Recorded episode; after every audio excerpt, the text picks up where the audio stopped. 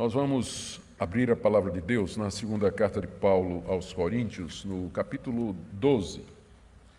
E nós vamos ler do verso 7 até o verso 10. Enquanto nós nos preparamos e fazemos a leitura, queria já convidar o reverendo Cláudio, que é o pastor titular da nossa igreja, a vir à frente e orar pedindo a iluminação do Espírito Santo para a explicação da palavra de Deus. Ouçamos a leitura de 2 Coríntios, capítulo 12, de 7 a 10. E para que não me ensoberbecesse com a grandeza das revelações, foi-me posto um espinho na carne, mensageiro de Satanás, para me esbofetear, a fim de que não me exalte. Por causa disso, três vezes pedi ao Senhor que o afastasse de mim. Então ele me disse: A minha graça te basta, porque o poder se aperfeiçoa na fraqueza. De boa vontade, pois, mais me gloriarei nas fraquezas, para que sobre mim repouse o poder de Cristo. Pelo que sinto prazer nas fraquezas, nas injúrias, nas necessidades, nas perseguições, nas angústias por amor de Cristo, porque quando sou fraco, então é que sou forte. Oremos. Senhor, nosso coração é grato pela oportunidade que o Senhor nos concede de estarmos aqui juntos. Nosso propósito, desejo do nosso coração é ouvir a tua voz pela explanação da tua palavra. Usa, pois, o teu servo, Senhor Deus, que o teu Espírito Santo ilumine a nossa mente e fale ao nosso coração, nos desafiando a viver uma vida para a tua glória, trazendo consolo, conforto, firmeza e confiança às nossas vidas. Nós te pedimos assim, com coração agradecido, em nome de Jesus, Pai. Amém. Senhor. Amém. Obrigado, pastor. Queridos, nós nos aproximamos assim do final da segunda carta aos Coríntios e creio que mais umas uh, três ou quatro mensagens e nós um mês e nós teremos então encerrado essa carta maravilhosa que o apóstolo Paulo escreveu à igreja de Corinto. Na mensagem anterior nós vimos uma descrição que Paulo faz, a descrição que Paulo faz de uma experiência de arrebatamento que ele teve até o terceiro céu, local da presença de Deus. Está aí nos seis primeiros versículos do capítulo 12. E nós vimos que Paulo fez isso com muita relutância, extrema relutância. Ele fez isso porque ele tinha que combater fogo com fogo. Ele entrou no jogo dos falsos mestres que estavam em Corinto e que estavam ganhando ou querendo ganhar ascendência sobre a comunidade que Paulo plantou, contando vantagem e entre essas vantagens estavam experiências espirituais que eles supostamente tiveram.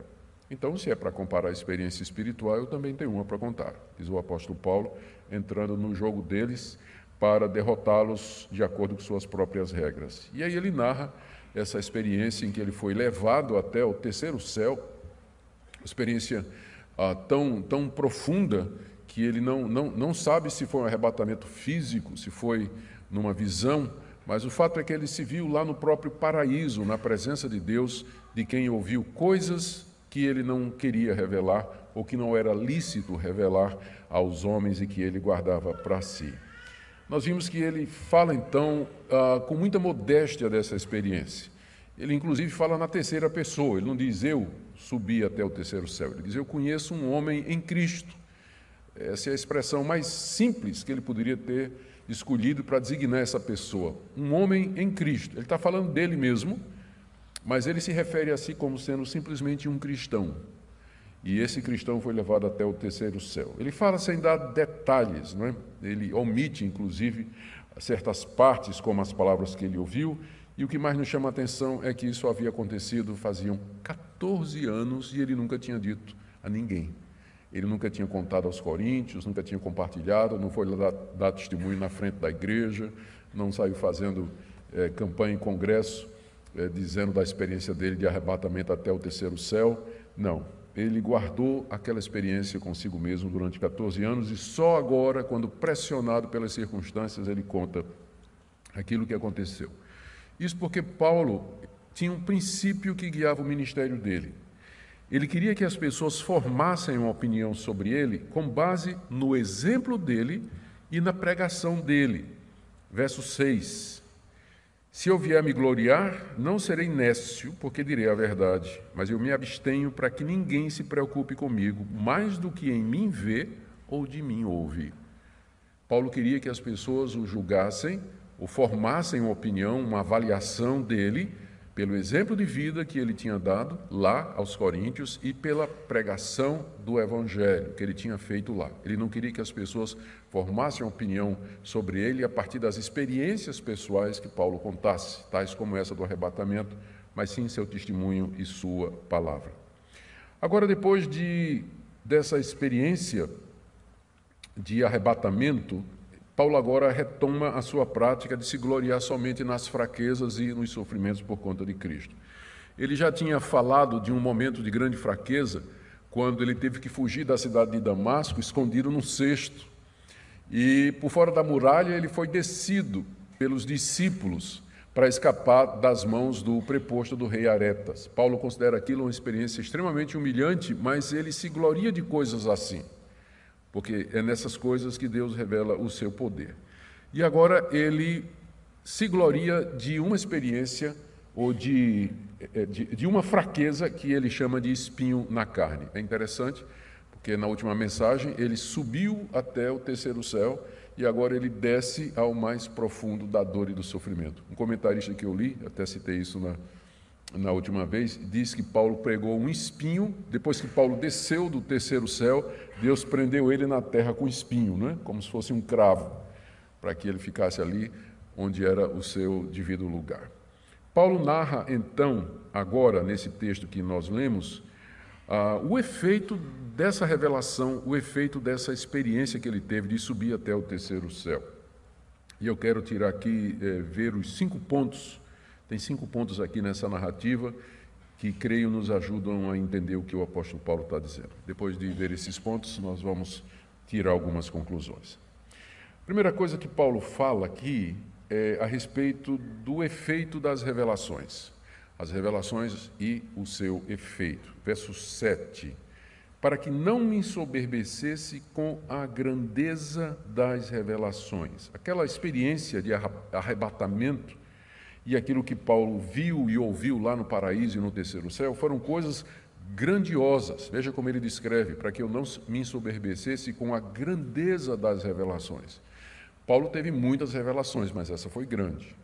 Essa foi grandiosa é, foi de uma natureza tal é, que Paulo é, corria o risco de se ensoberbecer com elas, porque está tratando aqui talvez até de um arrebatamento físico, que só pessoas como Enoque e Elias experimentaram no Antigo Testamento, de subir aos céus em pessoa.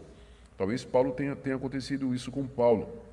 E lá ele diz que ouviu coisas inefáveis, coisas maravilhosas que não é lícito, não é permitido revelar a ninguém. Então, de fato, foi uma revelação da maior grandeza, essa que o apóstolo Paulo teve, uma experiência extraordinária. Imagine você, você ser levado fisicamente à presença de Deus, sentar com o Senhor Jesus Cristo no seu estado de glória, de imortalidade, no corpo da ressurreição e conversar falar sobre a glória eterna, sobre a vida eterna, o que vai acontecer ainda, todas as coisas, e o Senhor Jesus te manda de volta para a terra. Não é? Então, imagina essa situação, exatamente isso que o apóstolo Paulo passou. Essa experiência, contudo, ela poderia ter um efeito ruim no apóstolo Paulo. Eu creio que Deus concedeu essa experiência ao apóstolo Paulo com o objetivo de encorajá-lo, fortalecê-lo, animá-lo diante da tremenda tarefa que o apóstolo Paulo tinha pela frente. Se isso aqui aconteceu 14 anos antes, como ele diz, dele ter escrito essa carta aqui, então ele não tinha nem feito a primeira viagem missionária ainda. Ele estava na região de Damasco, provavelmente, ou já em Antioquia, com Barnabé. Antes da primeira viagem missionária, ele teve essa experiência. Então, eu só posso entender que isso foi Deus preparando o apóstolo Paulo para aquilo que ele enfrentaria nas viagens missionárias, diante da missão que Deus deu para ele. Ah, quando Paulo é alcançado por Cristo no caminho de Damasco e ele entra na cidade cego, Deus manda então que um cristão chamado Ananias vá orar pelo apóstolo Paulo. Quando Ananias ouve Deus dizendo, Cristo dizendo, vai orar por Saulo de Tarso, ele diz assim: Mas esse não era um homem que perseguia as igrejas? Não era esse homem que matava os cristãos? Não matava, mas que assediava, prendia os cristãos? E o Senhor Jesus disse a Ananias: Vai, porque ele é para mim um vaso escolhido, porque eu vou lhe mostrar, eu vou aqui citar literalmente, pois eu lhe mostrarei quanto lhe importa sofrer pelo meu nome. Atos capítulo 9, verso 16. Então, já no chamado de Paulo, foi dito a ele: Você vai sofrer. Você foi chamado para testemunhar de Cristo aos gentios, mas você vai sofrer por isso. Então, eu creio que não muito tempo depois é que ele tem essa experiência de arrebatamento até o terceiro céu, exatamente para prepará-lo para aquela missão que Deus lhe havia dado desde a sua conversão. Contudo, Paulo era um pecador, como nós somos. E aquilo que poderia ser um motivo de encorajamento, de fortalecimento, de ânimo, poderia se tornar um motivo de ensoberbecimento ou de orgulho, como ele diz aqui, não é? No verso 7, para que eu não me ensoberbecesse com a grandeza das revelações. As revelações foram dadas para encorajá-lo, para fortalecê-lo, mas por causa da sua natureza humana, havia possibilidade de que a soberba entrasse no coração do apóstolo Paulo. Ele poderia pensar que ele era melhor do que os outros, que ele era especial. Ele poderia se exaltar, se tornar alguém arrogante. E se isso acontecesse, Deus não poderia usar Paulo no, no, na, nas missões que tinha já preparado para ele. Porque Deus não pode usar uma pessoa arrogante. Deus não usa os arrogantes. Na verdade, a Bíblia diz que Deus resiste aos soberbos mas dá sua graça ao, aos humildes. Então, havia essa possibilidade de que o apóstolo Paulo, diante da grandeza das revelações, ele deixasse aquilo subir ao seu coração, ele podia pensar que ele era alguma coisa, exaltar-se, e aí então entristeceria o Espírito Santo e Deus não poderia usar uma pessoa arrogante como Paulo. O segundo ponto aqui da passagem, eu creio que pode ser resumido nisso aqui o grande amor de Deus pelo apóstolo Paulo. Conhecendo a natureza do seu servo, conhecendo quem era Saulo de Tarso, e diante da grandeza da revelação que o próprio Deus lhe deu, Deus tomou uma providência para evitar que o seu servo ficasse arrogante. Ele, Deus tomou uma providência. Deus conhecia Saulo de Tarso. É? Ele não devia ser uma pessoa muito humilde. Não é? Saulo era um fariseu arrogante, era um fariseu versado na, na, lei. Ele diz nas suas cartas que ele era mais avançado do que os seus colegas no conhecimento da, das leis de Moisés e tudo mais. Tomou a iniciativa de pedir autorização para perseguir os cristãos. A índole do apóstolo Paulo deveria ser de tendência à arrogância, à violência, à prepotência, soberba.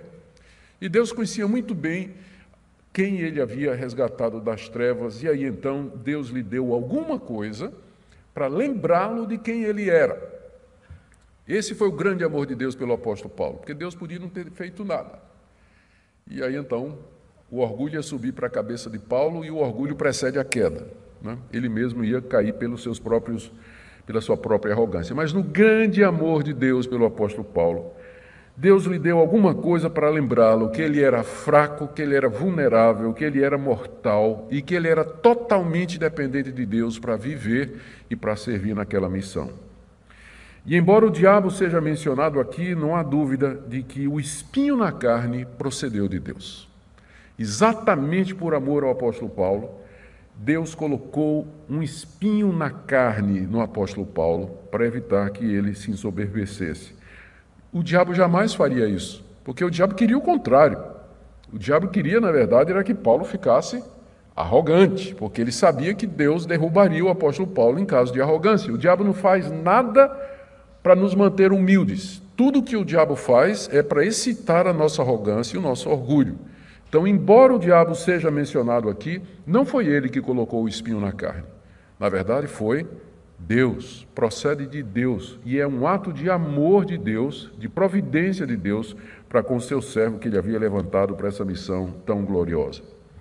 O terceiro ponto, então, é, é lógico, né? O que foi então que Deus colocou em Paulo? O que é esse espinho na carne?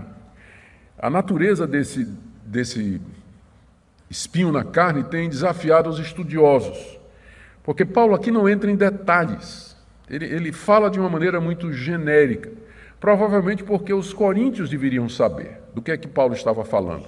Então ele não precisou daquilo os, os detalhes.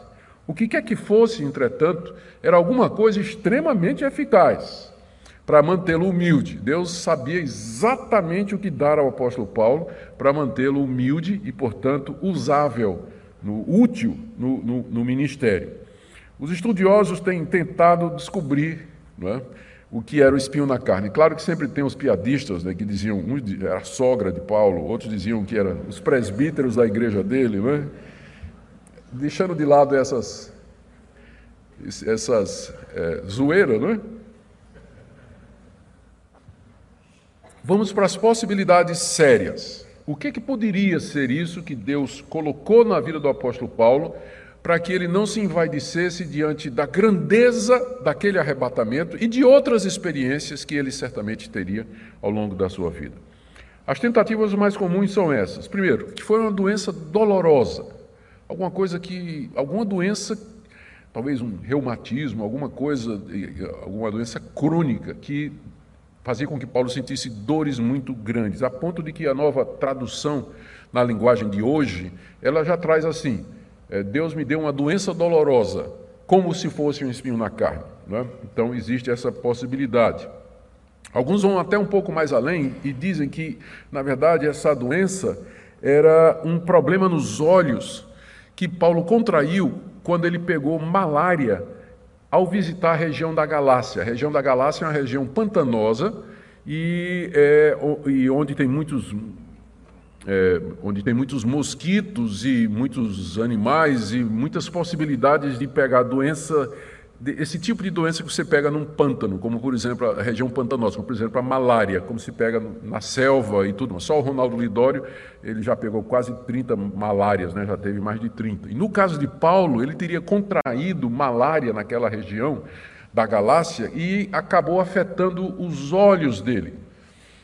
E é por isso talvez que Paulo lá, essa é a razão pela qual dizem Paulo, na carta aos Gálatas, diz assim: Eu dou testemunho de que vocês estariam prontos para arrancar os próprios olhos de vocês e me dar. Ou seja, os coríntios, os Gálatas amavam tanto o apóstolo Paulo que, se pudesse, arrancariam os olhos e dariam para substituir os olhos ruins de Paulo. Isso explicaria porque, no fim, Paulo diz assim: Vejam com que grandes letras vos escrevo. Ele não podia ver direito, escrevia com letra grande tal.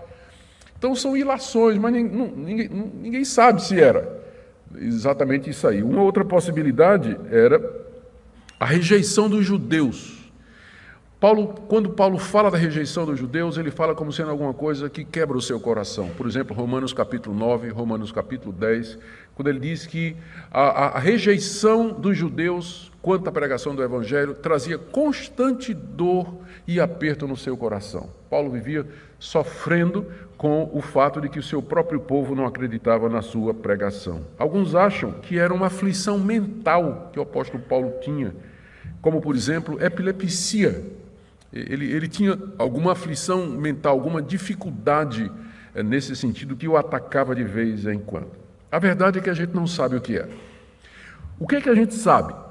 E o que é que é importante? Alguns dizem que a coisa ficou sem definição, ninguém sabe quem é o espinho na carne, por uma razão muito prática, porque aí nós podemos nos identificar com essa experiência aqui. E uma vez que eu não sei o que era, tudo que me causa dor, me humilha, me mantém humilde, é o meu espinho na carne. Então pode ser uma doença que eu tenho, pode, eu posso pensar no espinho como sendo um problema com o filho que eu tenho, como sendo dificuldades financeiras ou qualquer outra coisa que tenha o mesmo efeito que teve no apóstolo Paulo. Então, talvez seja por isso que Deus não permitiu que Paulo detalhasse o que era, porque agora, lendo essa passagem, qualquer um de nós pode se ver aqui. A gente pode ver e perguntar: qual será o espinho que Deus colocou na minha vida para me manter humilde? Nós não sabemos o que era. O que nós sabemos é o seguinte. É, primeiro, que Paulo começou a sofrer com ele fazia 14 anos antes das viagens missionárias e que carregou esse sofrimento por cerca de, eh, durante as três viagens, aqui eu já mencionei. Então fazia 14 anos que ele vinha sofrendo com esse espinho na carne. Segunda coisa que a gente sabe aqui é que era algo extremamente doloroso. A palavra que é usada aqui, espinho, para que não se para que não me ensoberbecesse com a grandeza das revelações, foi-me posto um espinho na carne. É uma palavra grega, skolops, que muitas vezes é usado para significar estaca.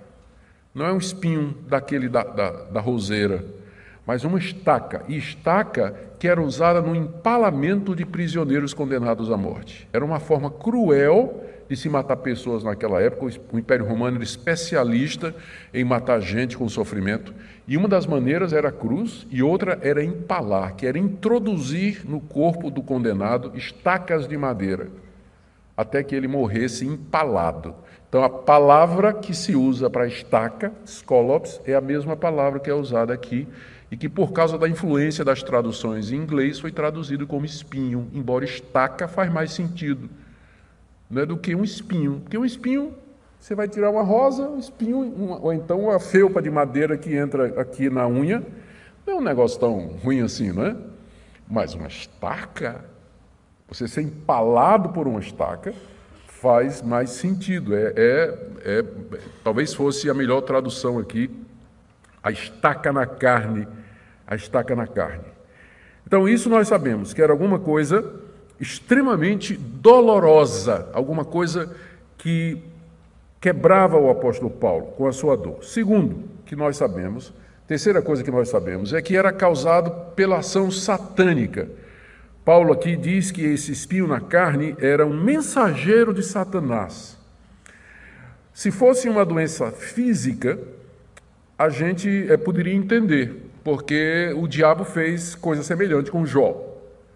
O diabo feriu Jó da cabeça aos pés com úlceras, a ponto de Jó ter que se rapar, né, rapar a coceira da úlcera e as feridas, da, as cascas da úlcera com um, um caco de telha, né, alguma coisa nesse sentido. Então, o diabo é capaz de infligir sofrimentos físicos. Jesus uma vez libertou uma mulher que estava presa de Satanás por 12 anos e que ela andava curvada por conta da presença daquele espírito na vida dela. Então, se esse sofrimento era físico, nós podemos entender que Deus permitiu que Satanás afligisse o apóstolo Paulo com algum tipo de enfermidade via, a la Jó, por exemplo. Ou se fosse algo mental, poderia ser opressão, tentação, como por exemplo o diabo fez com Jesus. O diabo tentou oprimir Jesus três vezes em cima de Jesus. É, se você fizer isso, eu te dou isso. Se você fizer isso, eu te dou isso. Ah, se você me adorar, eu te darei todos os reinos do mundo. O diabo é o pai da mentira, ele é o opressor. Poderia ser uma opressão constante na vida do apóstolo Paulo, feita por algum espírito na vida dele. O que quer que seja, o que vemos aqui é Deus usando a fúria e a ira do diabo contra o apóstolo Paulo em benefício do evangelho, que quanto mais o diabo tentava, mais Deus usava o apóstolo Paulo. E é interessante a maneira como Deus vence o diabo, né? Deus dá corda, dá corda, o diabo vai e se enforca nela. Não foi assim na morte de Jesus? O diabo entendeu que o certo era matar Jesus. Entrou em Judas para Judas fazer o quê?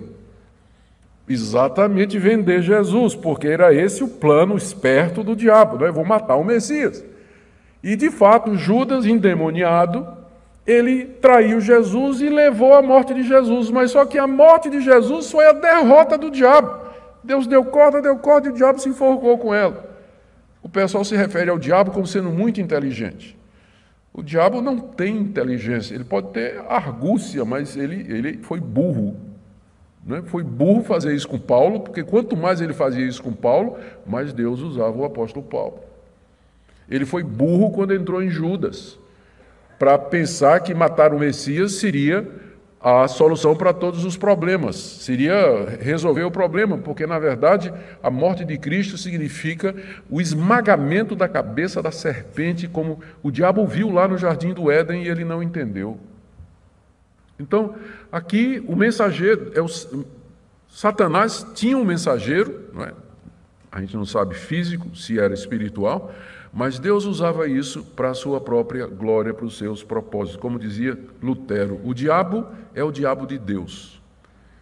O diabo, ele não é soberano, autônomo e livre. Ele vai onde Deus manda ele ir e só vai até onde Deus manda ele ir. É um pitbull preso numa coleira e comandado por Deus.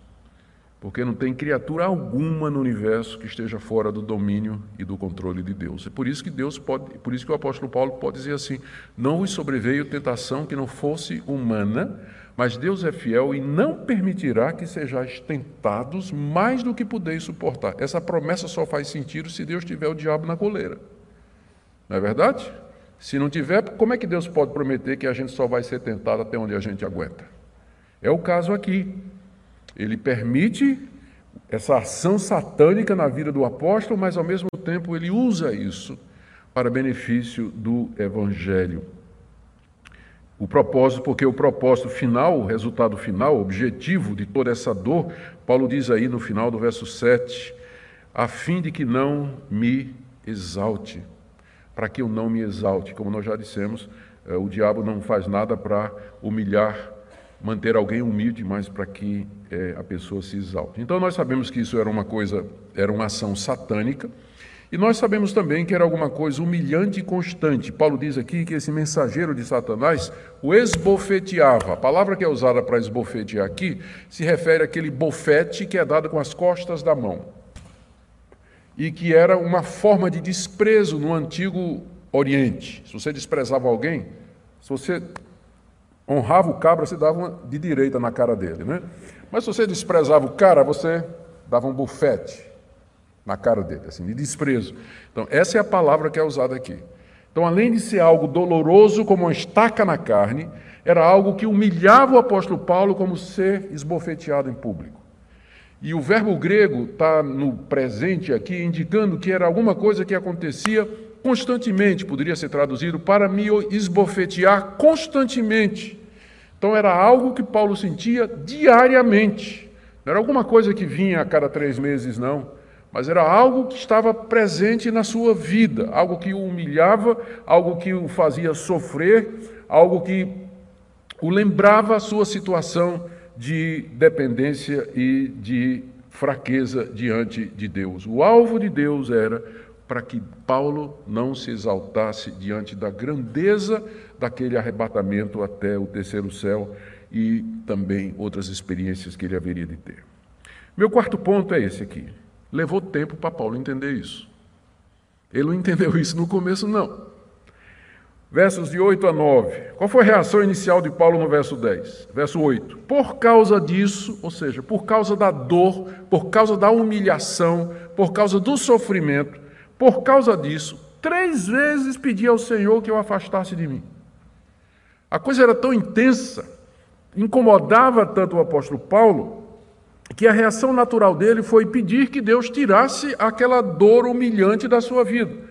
Que eu creio que é a reação que qualquer um de nós teria, não é verdade? O que é que a gente faz quando a estaca chega? Qual é a primeira oração da gente? Senhor, afasta de mim isso. Eu não quero sentir dor, eu não quero ser humilhado, eu não quero passar por decepção, eu não quero ser quebrado, eu não quero. É nossa reação natural fazer isso, e Paulo reagiu normalmente dizendo: Senhor, afasta isso de mim. Tira isso de mim. Ele orou a primeira vez.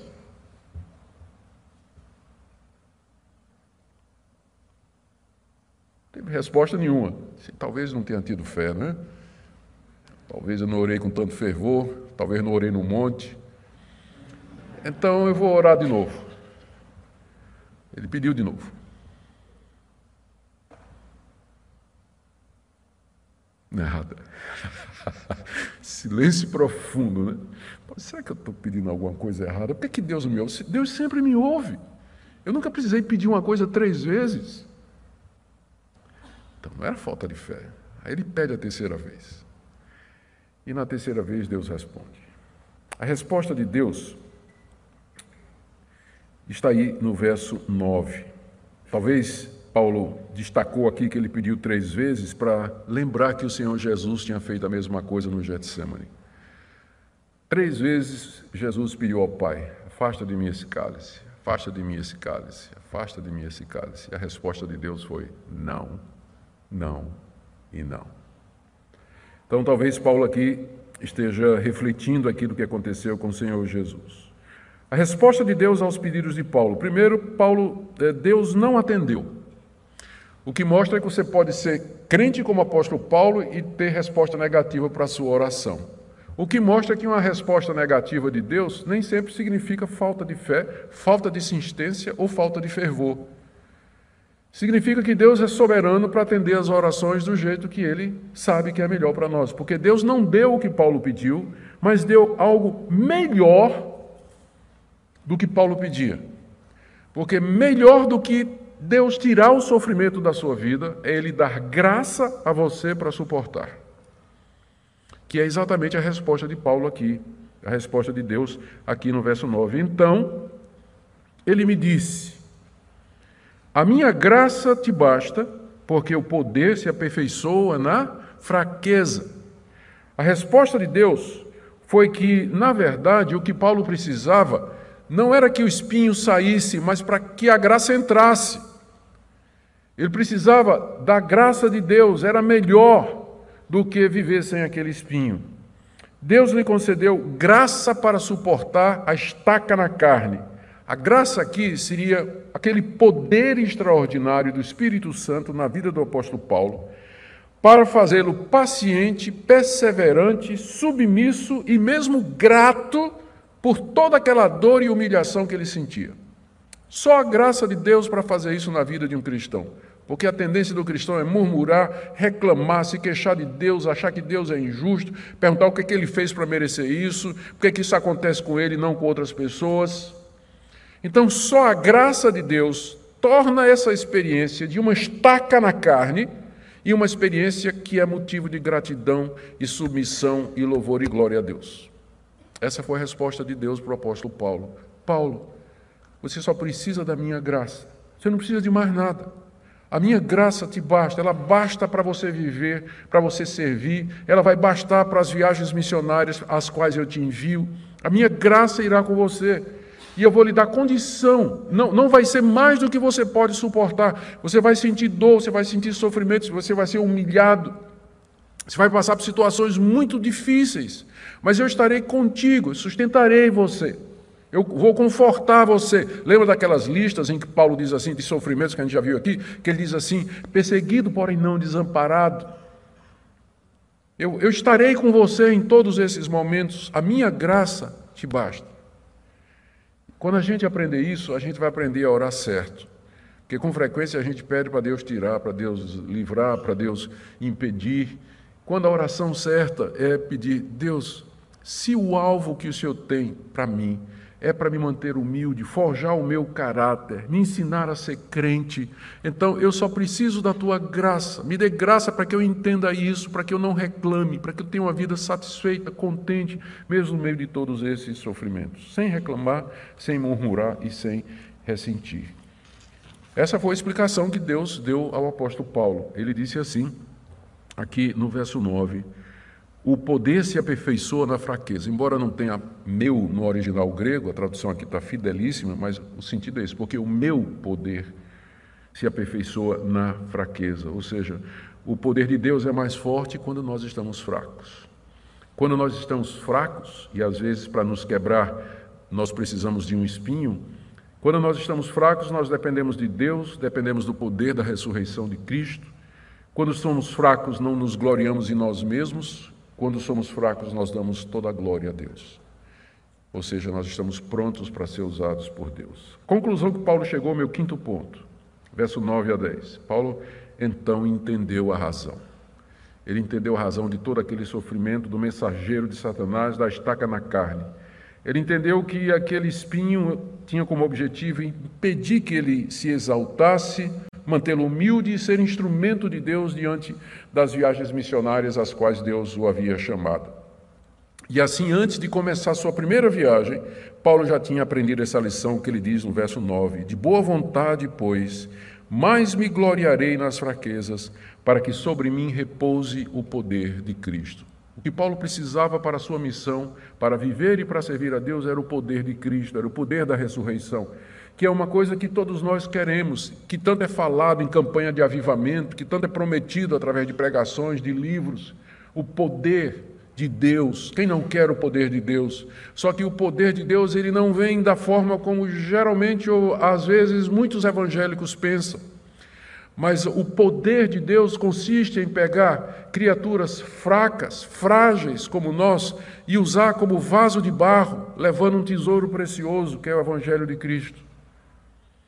Às vezes as pessoas ficam impressionadas com o poder de Deus lendo biografias, histórias de avivamento, conversões de centenas de pessoas, sinais, prodígios, curas e maravilhas, e eles pensam que a manifestação maior do poder de Deus é esse tipo de coisa.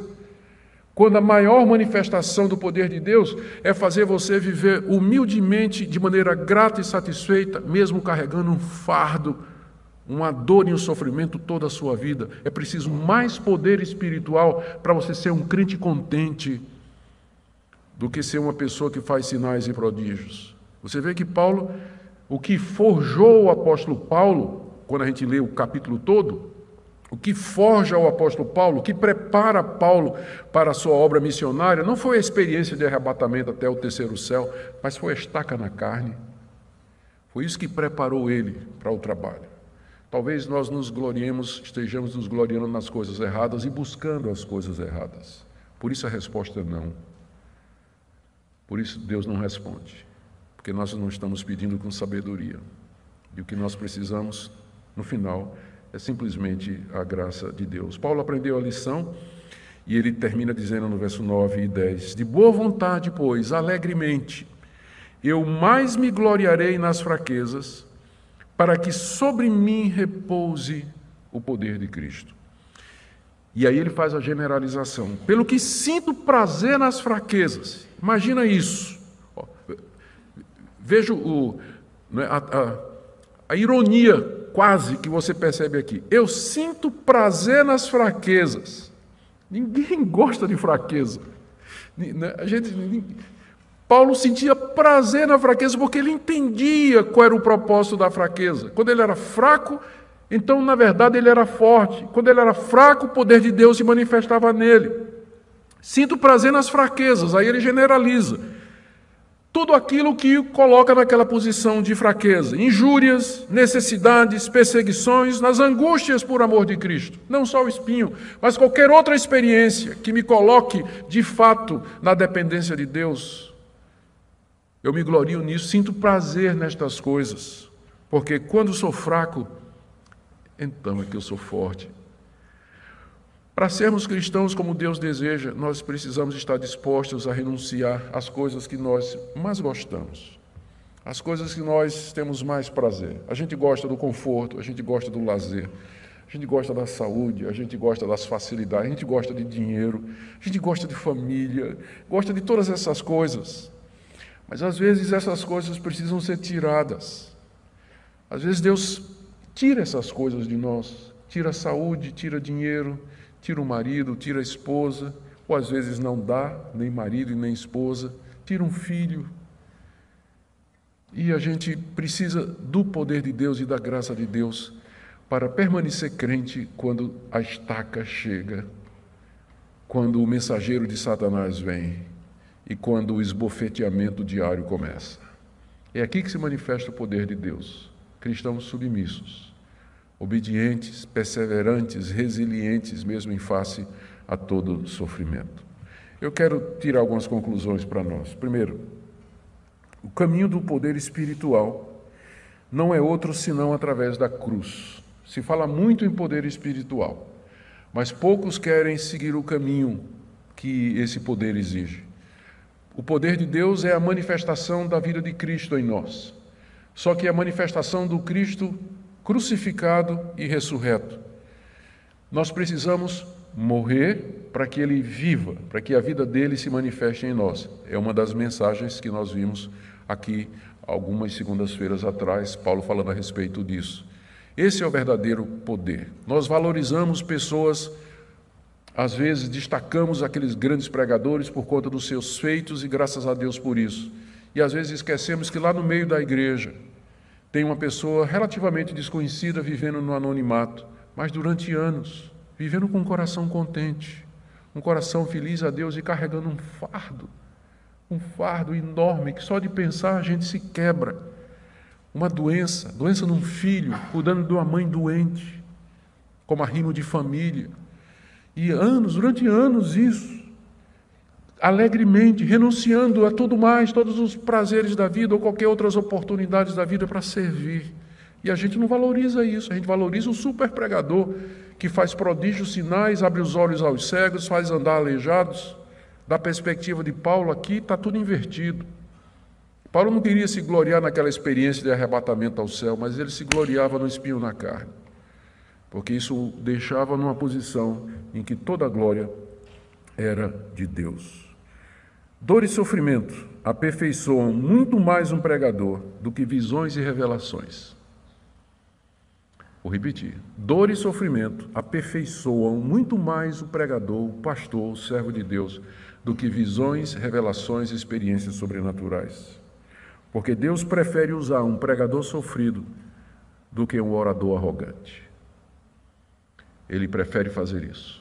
E se ele tiver que fazer isso na sua vida, ele vai fazer. E por último, lembre que nem sempre Deus responde às orações do jeitinho que você quer. Né? Ele nem sempre faz isso. Quando ele faz isso, quando ele não responde do jeito que você quer, não é que ele não ama você. É que você não pediu a coisa certa. Ele, ele, tem algo melhor. E às vezes o silêncio de Deus, o não de Deus é melhor do que o sim dele. Eu estou feliz eu, quando eu penso em muitas orações que eu fiz e que Deus, na sua graça, respondeu não. Eu digo, Senhor, muito obrigado, porque se eu tivesse dado um sim àquela coisa que eu pedi, eu teria acabado com minha vida, com minha carreira, com meu ministério. Deus, na sua misericórdia, Ele nos dá o que nós precisamos e nem sempre a gente sabe o que a gente precisa. Por isso, confiemos nesse Deus, descansemos nele, e eu termino com essa palavra aqui para você que está vivendo essa vida de sofrimento. Problema físico, mental, problema de família, você teve que abrir mão de oportunidades na vida para poder servir alguém, ajudar alguém. Eu não sei qual é a sua situação de vida, mas eu queria que você olhasse nessa noite dessa perspectiva de que Deus usa estas coisas para o bem, todas as coisas cooperam para o bem daqueles que amam a Deus. O bem aqui não é o conforto, não é a tranquilidade, mas é sermos mais e mais semelhantes ao Senhor Jesus Cristo. Amém?